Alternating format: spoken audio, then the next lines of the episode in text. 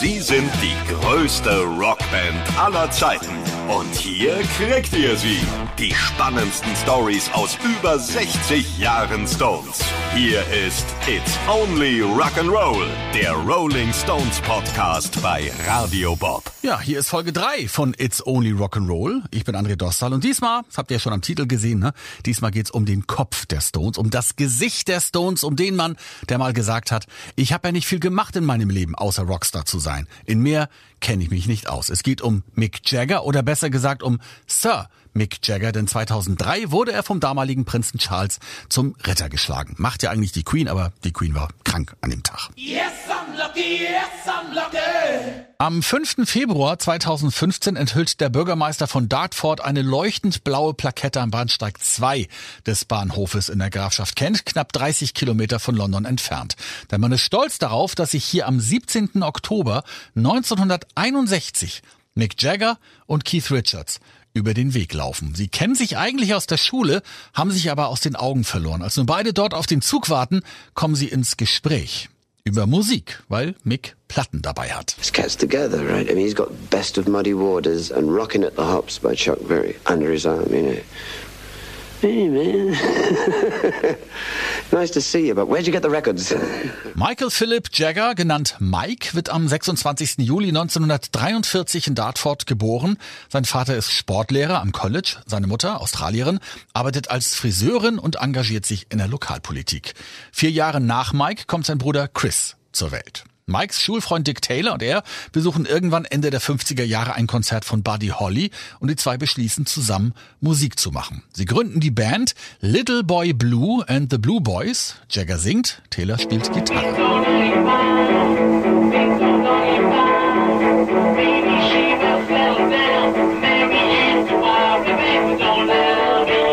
Nach dem Treffen am Bahnhof mit Keith Richards stößt er ebenfalls zur Band, die sich jetzt nur noch Blue Boys nennt. Nach der Schule gründen sie zusammen mit dem Gitarristen Brian Jones eine WG. Jagger studiert Finanz- und Rechnungswesen, seine Berufswünsche, Journalist oder Politiker. Zum Glück kommt aber was dazwischen. In der WG gründet sich eine Band, die Rolling Stones. Mike, der sich mittlerweile Mick nennt, verlässt die London School of Economics und wird Berufsmusiker. Sein Vater ist absolut dagegen. Da sie anfangs nur die Songs anderer Künstler nachspielen, die Beatles aber mit eigenen Songs Karriere machen, fordert ihr Manager ebenfalls, eigene Songs zu komponieren. Mick Jagger und Keith Richards entdecken ihr Talent, gemeinsam Musik zu schreiben und gehen als Glimmer Twins in die Geschichte ein. Eine ihrer ersten Songs ist As Tears Go By.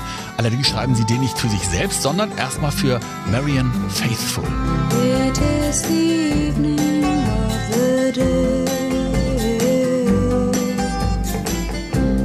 Sit and watch the children play.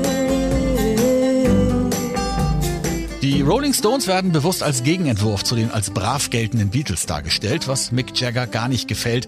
Er hält sich nicht für rebellisch oder grenzüberschreitend. Da hilft es allerdings wenig, dass er 1967 eine Nacht im Gefängnis verbringen muss, weil er wegen Drogenbesitzes festgenommen wird. Verurteilt wird er zu drei Monaten, aber das Urteil nach einem Tag wieder aufgehoben und zur Bewährung ausgesetzt. Er sagt hinterher, dass er sehr wohl verantwortlich ist für das, was er in der Öffentlichkeit tut, wie seine Musik und seine sonstige Arbeit, aber was er privat mache, gehe gehe niemanden etwas an.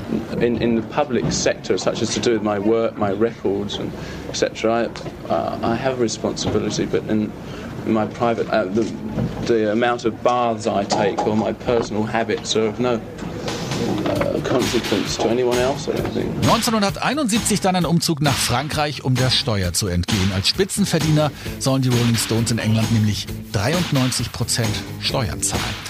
Allerdings holt die Band Jaggers Drogengeschichte nochmal ein. 1973 dürfen sie deswegen weder nach Japan noch nach Australien einreisen, um auf Tour zu gehen. 1985 startet Jagger dann seine Solokarriere. Das Album She's the Boss erscheint und Just Another Night wird ein respektabler Hit. Schon ein Jahr zuvor war State of Shock erschienen, ein Song mit den Jackson 5. Jagger und Michael Jackson teilen sich hier den Gesang.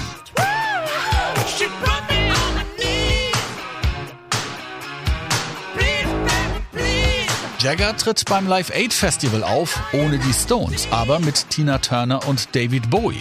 Auf seiner Solotour spielt er dann auch Songs der Rolling Stones. Keith Richards hält das für ein Todesurteil für die Band. 1987 erscheint mit Primitive Cool das zweite Soloalbum von Jagger, kurz darauf Talk is Cheap, das erste von Richards. Aber schon ein Jahr später merken beide, dass sie ohne den anderen nicht können und man findet wieder zusammen. Jetzt ist es auch okay, auf Solopfaden zu wandeln, weil allen klar ist, dass die Rolling Stones trotzdem und für immer über allem stehen. 1992 das dritte Soloalbum Wandering Spirit mit Lenny Kravitz und Flea von den Red Hot Chili Peppers.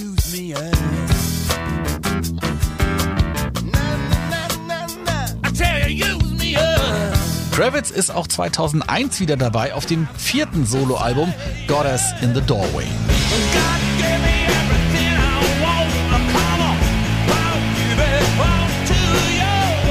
2011 gründet Jagger dann sogar eine komplett neue Band. Super Heavy. Sie besteht aus dem Eurythmics Mastermind Dave Stewart, der Soul-Sängerin Joss Stone, Bob Marleys Sohn Damien und dem indischen Musiker Ala Raka Rahman. Sie nehmen ein Album zusammen auf.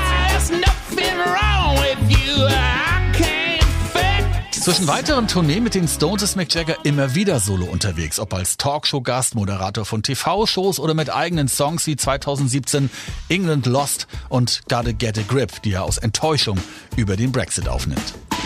get a grip. Mm. Beat it with a stick.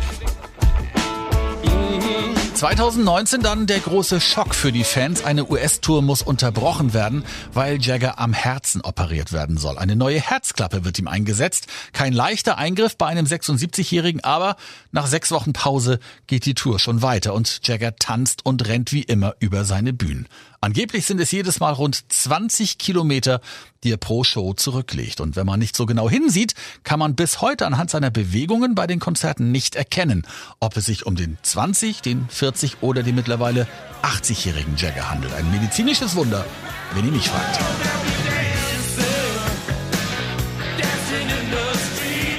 Ganz andere Bewegungen sieht man von ihm aber auch auf der Leinwand, denn Jagger ist auch als Schauspieler unterwegs. 1968 spielte er eine Rolle in dem Avantgarde-Film Performance, in dem er auch singt. Come now, gentlemen, your love is all bewirbt sich auf die Rolle des Frankenfurter in der Rocky Horror Picture Show, aber dem Produzenten ist der Name Jagger zu groß. In neun weiteren Filmen ist er dennoch zu sehen. Außerdem gründet er eine Filmproduktionsgesellschaft, von der unter anderem der Film Enigma stammt, mit Kate Winslet und Benedict Cumberbatch. Und die TV-Serie Vinyl. That's rock and roll. It's fast, it's dirty, it smashes you over the head. Wenn wir zum Ende dieser Folge noch über den Privatmann Mick Jagger sprechen wollen, dann wird es etwas kompliziert. Er war einmal verheiratet und wird einmal geschieden, hat aber unzählige Affären und Beziehungen mit unter anderem Sängerin Marian Faithful. Während seiner Ehe mit dem Model Jerry Hall hat er eine Affäre mit dem Model Carla Bruni, die später die First Lady Frankreichs wird. Davon bekommt Hall offenbar aber gar nichts mit. Sie trennt sich, als er Vater einer Tochter mit einem brasilianischen Model wird. Wir kürzen das hier mal ab. Mick Jagger hat, Stand Oktober 2023, acht Kinder von fünf Frauen, fünf Enkel und drei Urenkel.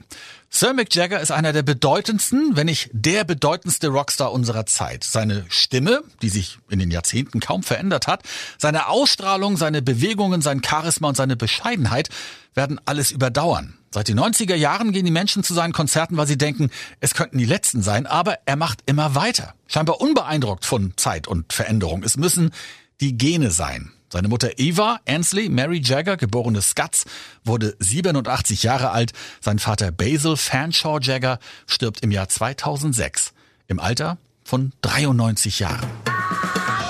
Das war It's Only Rock'n'Roll, der Rolling Stones Podcast bei Radio Bob. Mehr davon jederzeit auf radiobob.de und in der MyBob App für euer Smartphone. Radio Bob, Deutschlands Rockradio.